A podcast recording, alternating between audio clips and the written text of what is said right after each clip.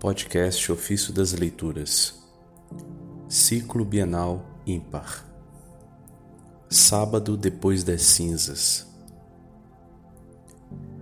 Rasgai o coração e não as vestes. Da Constituição Apostólica Paenitemini de, do Papa Paulo VI. A Igreja, no período do concílio, examinou com maior atenção as suas relações, não só com os irmãos separados, mas também com as religiões não cristãs. Observou com alegria como, quase por toda parte e em todos os tempos, a penitência desempenha um papel de primeiro plano, estando intimamente unida quer com o íntimo senso religioso que permeia a vida dos povos mais antigos, quer com as expressões elaboradas das grandes religiões ligadas ao processo da cultura. No Antigo Testamento, sempre com maior riqueza, se revela o senso religioso da penitência. Mesmo se, mais frequentemente, o homem a ela recorra para aplacar a ira divina, ou por ocasião de graves calamidades, ou na iminência de perigos particulares, ou de qualquer forma com o intuito de obter benefícios do Senhor. Todavia, podemos verificar que a obra penitencial externa é acompanhada de uma atitude interior de conversão, isto é, de condenação e de desprendimento do pecado e de tensão para Deus.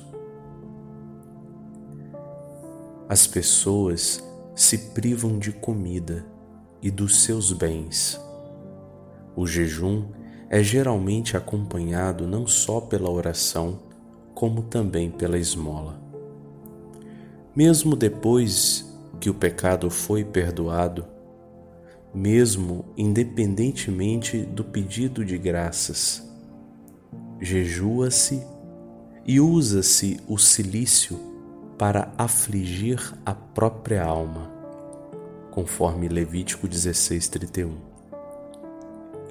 Para se humilhar na presença do próprio Deus, conforme Daniel 10, verso 12. E para voltar a face para o Senhor Deus, conforme Daniel 9, verso 3. Para se dispor para a oração, para compreender mais intimamente as coisas divinas e para se preparar para o encontro com Deus. Portanto, já no Antigo Testamento, a penitência é um ato religioso, pessoal, que tem como termo o amor e o abandono ao Senhor. Jejuar para Deus e não para si mesmo. Assim, deve ela ficar também sendo nos diversos ritos penitenciais sancionados pela lei.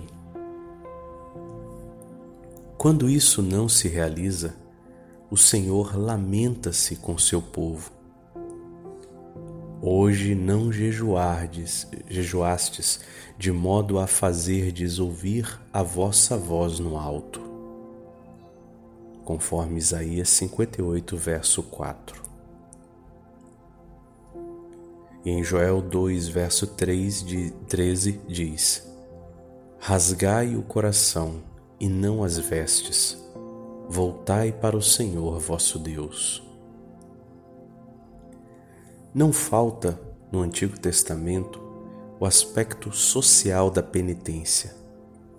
Com efeito, as liturgias penitenciais da antiga aliança não somente não são somente to uma tomada de consciência coletiva do pecado, mas constituem também uma realidade a condição de pertença ao povo de Deus.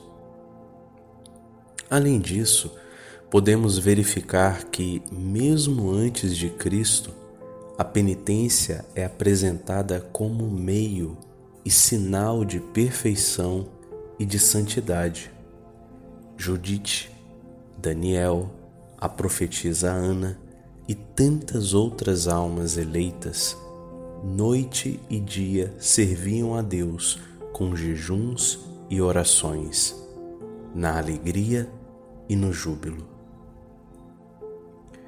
Achamos, enfim, nos justos do Antigo Testamento que quem se ofereça para, com a própria penitência pessoal, satisfazer os pecados da comunidade.